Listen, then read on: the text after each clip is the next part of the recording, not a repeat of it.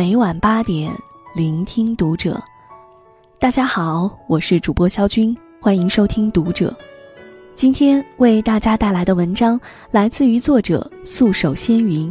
最好的情绪要留给家人。关注《读者》微信公众号，一起成为更好的读者。我下班回家，走进小区，刚刚拐进十二楼，看到栅栏旁边站着六楼的张姐，正低头欣赏灿烂的三色景。我以为她在那儿等人或者看风景，打声招呼后想转身离开，她却喊住了我。走近了，才发现她有点情绪激动，问她怎么了？她说。刚刚在门市和一位顾客发生争执，弄得心情很烦躁。张姐在小区不远处的装饰城开了一家品牌卫浴店，她很会做人，加上性格也很温和，生意一直做得很好。现在能将她气成这样的，想必是个很难缠的顾客。果然，听她说，那人买了一个牌子的晾衣架。因为安装比较麻烦，导致对方不停的退换货。后来换回来的货发现有裂痕，张姐怀疑是对方安装不当弄坏的，但顾客却跺着脚说拆开就有了。她一开始还想息事宁人，但对方太难缠，甚至说要投诉她，最后闹得很不愉快。她悻悻的回家，快走到楼下时又停下脚步。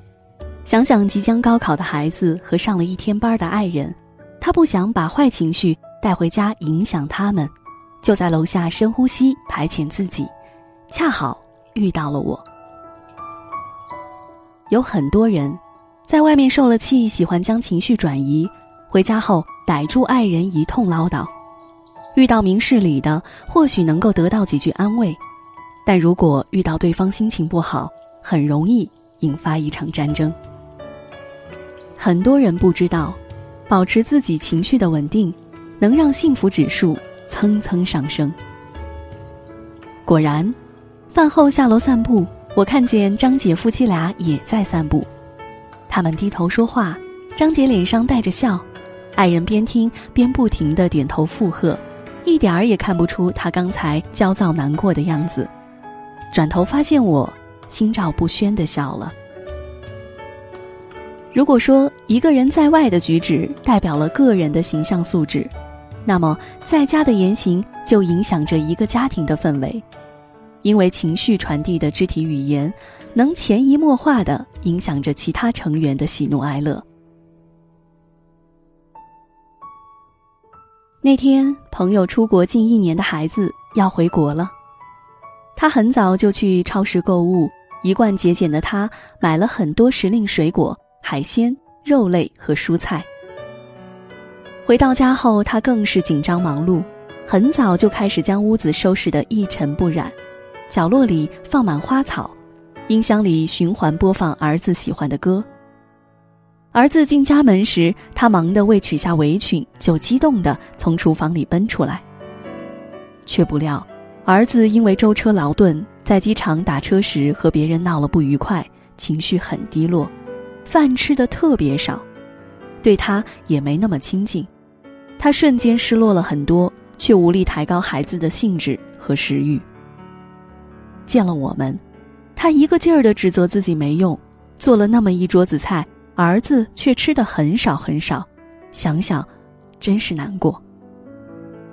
我们听了也很难过。他的孩子不知道自己简单的敷衍，伤了母亲的心。他可能不知道，爱可以不回报，却不能不知道。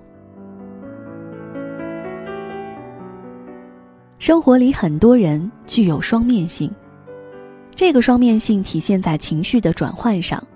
有人美其名曰自己具备双重性格，可进可退，在外善通迂回，对内能施展权威。我只想说，这种人是绝对的失败。聪明的人首先不愧对父母，不负于爱人，不亏欠孩子，才能谈及自己，否则算什么成功？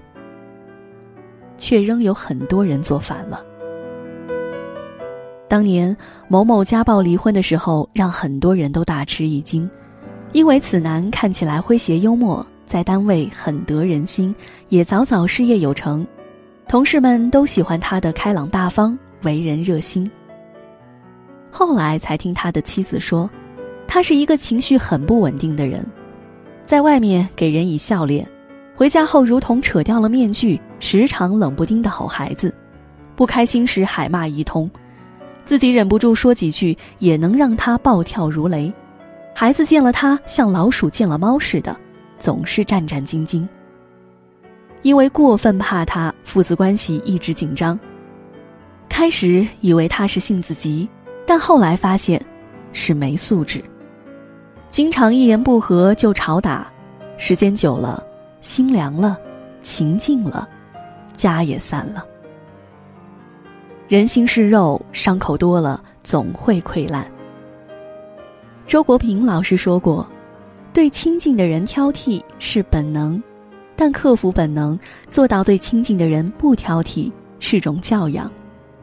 我们要警惕本能，培养教养。所以，对待外人和陌生人的彬彬有礼，有可能只是一种处事的圆滑与世故，而将好情绪留给身边最亲近的人。”才是深入骨髓的教养。经常有女人在一起讨论什么样的男人最适合结婚，其实这是一个仁者见仁、智者见智的问题。因为过分精明的男人未必宅心仁厚，过于老实的男人也未必睿智通达，事业心重的人可能顾不了家，而八面玲珑、交际手腕强的男人。又非普通女子所能 hold 得住的，但大多数正常的女性都想挑一个对自己好的人。这份好包括温柔体贴的性格，因为好性格的男人大多情绪稳定，不会无缘无故的发脾气，能管理好自己，还能抚慰对方受伤的心灵。他们懂得爱时甘之如饴，被爱时也心甘情愿。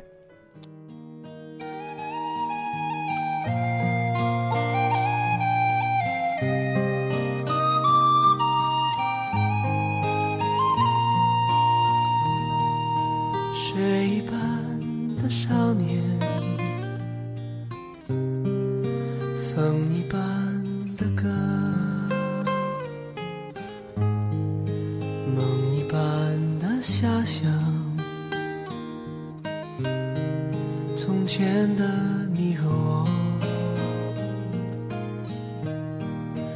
说一回就再见，嘴一翘就笑，脚一动就踏前，从前的少年。天的回响，放眼看，岁月轻狂啊啊！岁月轻狂，起风的日子留下奔放，细雨飘飘心。晴朗，云上去，云上看，云上走一趟。青春的黑夜跳动流浪，青春的爱情不会忘，不会想。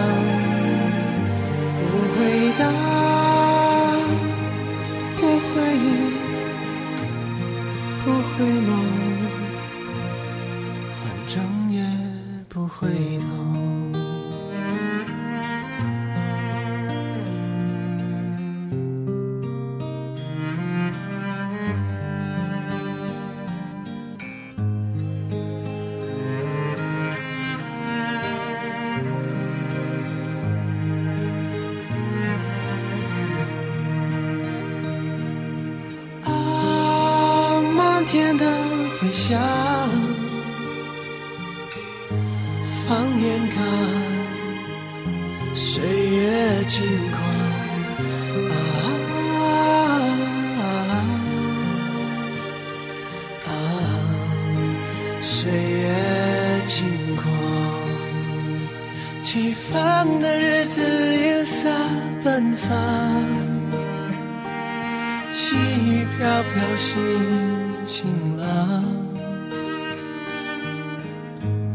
云上去，云上看，云上走一趟。青春的黑夜跳灯流浪，青春的爱情不会忘，不会想。